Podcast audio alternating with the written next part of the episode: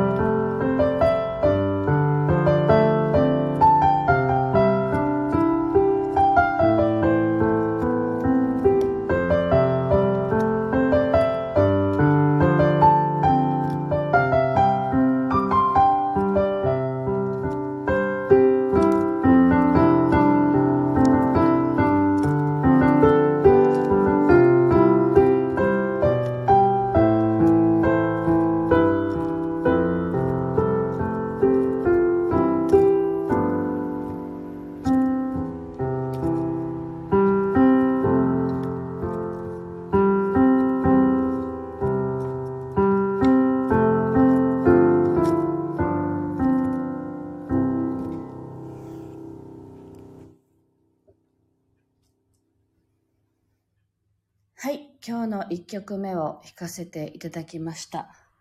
はい、えっと、昨日は2ヶ月ぶりにお味噌をね、仕込みました。で、ちょうどあの2ヶ月前に仕込んだお味噌が今日解禁日なんですよね。あの、私が作ってるお味噌は、麹の量がどうやらあの、多いらしくて、それであの、2ヶ月で出来上がるっていうものなんですけど、他のそのレシピをわかがわかんないので、こんな早くできるの？ってよく聞かれるんですけど、多分あの、一度他のこう、レシピをね、ネットで検索してみたら、麹の量が普通の倍ぐらい入ってるんだなっていうことが分かったんですよね。だから、あ発酵が進むのが早いのかななんて思ってるんですけど、昨日はちょっと多めに、いつも足りなくなってしまうので、あの、多めにいつもの倍仕込んだら、あの、大豆を潰す作業がすごくなんていうんですかね。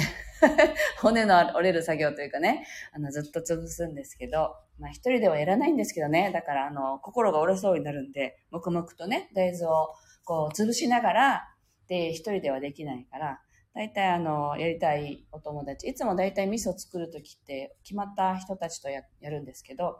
あの、喋りながらね、いろんな話をしたんですけど、あの、昨日はね、あのー、なんだろう、昨年のその当時の時とかに、なんだっけな、ゲートが閉まるだの。なんかいろんな話があったんですよね。で、私実はそういうのあんまり気にするタイプではなくて、まあスピリチュアルな業界ではよくいろんなことが言われてるんですけど、なんかそこ、それをだけを取って生きてるわけじゃないので、あの、ほ、ほぼ気にしないんですね。で、でも昨日、一昨日ぐらいにある知り合いから、なんかまあバシャールの言葉で、当時の日を境に、まあこれからもっとこう、針、針の目をくぐるような、なんか時代になっていって、なん今まで、なんていうの、整えてきたとか、ある程度十分やってきたよっていう人たちについても、あの、いろんな試練が起こりますよっていうメッセージが来たんですよね。で、私、それが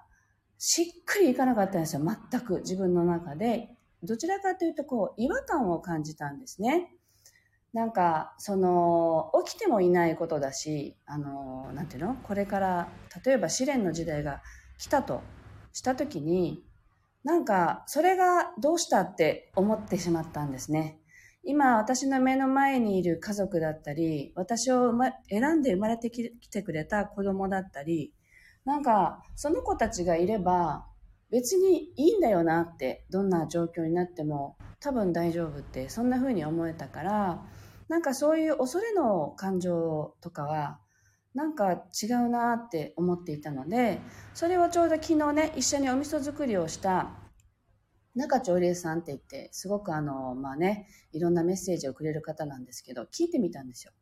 なんかね、こういうことって知ってますって言ったら、あ、知ってるよって言ってたんだけど、でもね、これどういう解釈か、解釈をするかによってすごく捉え方が変わる話だよって言っていたんですけど、なんかすごく面白くて、そっちの方が私は腑に落ちたんだけど、私たちの人間のっていろんなこと考えてるじゃないですか。で、考えてることの99%はゴミなんだよって 言ってたんです。で、残りの1%の中に光があるんだよって。あの、だけど、私たちは日々生きていて、いろんなこと考えながら生きていて、でも神聖である自分になる時もあって、だから、いろんなそんなごちゃごちゃを、そぎ落として、そぎ落として、本来の自分になるっていう、そういう意味でしょ？針の目をくぐるっていうのはって、さらっとおっしゃったんですね。あ、そういうことか。って、だから、こう、いらない、例えば、あの、なんていうの、罪悪感とかね。いろんな、実は不要だと分かってても、持ってるものたくさんあるじゃないですか。そういうものを、これは本当の私ではないっていうふうに、きっちりと捉え直しをして、そこから自分っていうものを見つめていくっていう、そういう作業を言うんじゃないのかしらって私は思ってるんだけどねっておっしゃったので、なんかそっちの方がピンときたんですね。だから同じ物事のようで、こう見る側面が変わると、それが怖いっていう風になったり、大変なことになる私たち、それに備えておかなきゃいけないよっていう気持ちになったり、なんかするんだなっていうのを改めて感じたんですよね。なので自分の立つ位置、立つ場所が、あの、恐れから見ている物事を見ているものなのか、あの、愛の側面から見て、あの、そんなわけないよなっていうふうに思えるようになると、すごく生きやすいなって思ったんですね。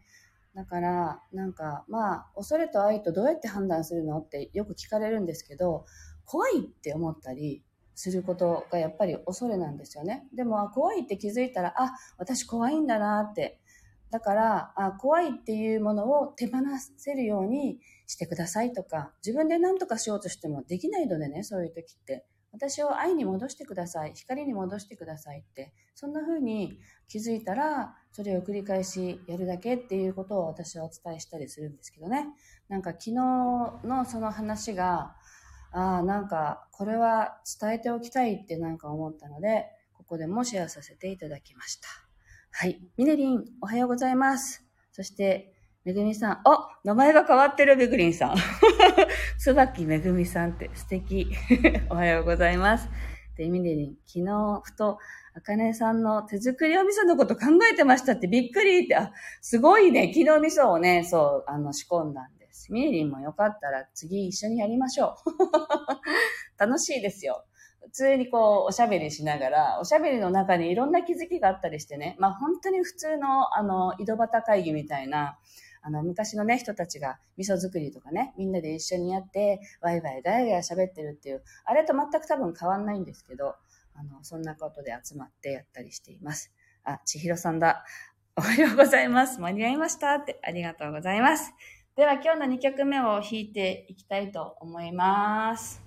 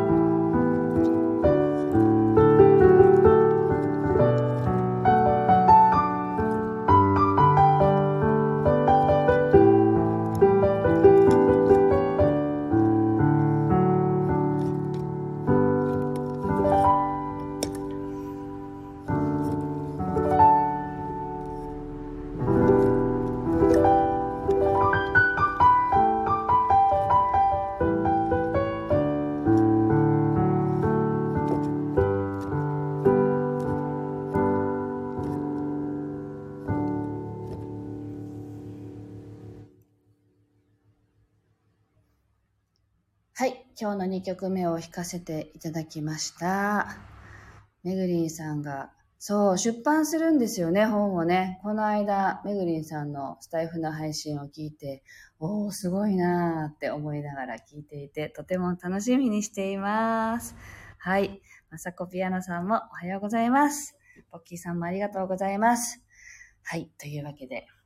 今日はですね、これから打ち合わせがありまして、あの、私もともとこう、ピアノをね、一人でこう、即興で弾くっていうことをやる前は、あの、お芝居をする女優さんとね、組んで、あの、二人語りっていうユニットがあるんですけどね、ユニットでもともと活動していて、彼女のお芝居に私が挿入曲を作って、あの、私はこう、ピアノで語る。で、彼女は声、お芝居で語るっていう形で、二人で語るっていう二人語りっていうユニットなんですけど、あの、しばらくね、あの、子育てに専念してたのでね、あの、桑井静香さんっていう女優さんですけど、静香さんがそろそろ動こうかっていうことでね、あの、おっしゃってたので、講演会やろうかっつってね、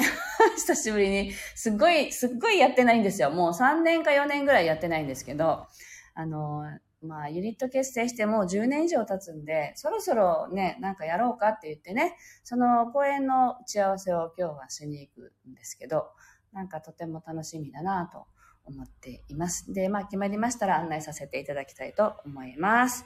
はい、というわけで、えっと、あ、秋代さん、めぐみさん、ありがとうございます。では、あの、週末お休みいただきまして、また来週月曜日からね、配信していきたいと思いますので、皆さん素敵な週末をお迎えください。お過ごしください。今日も聞いてくださってありがとうございました。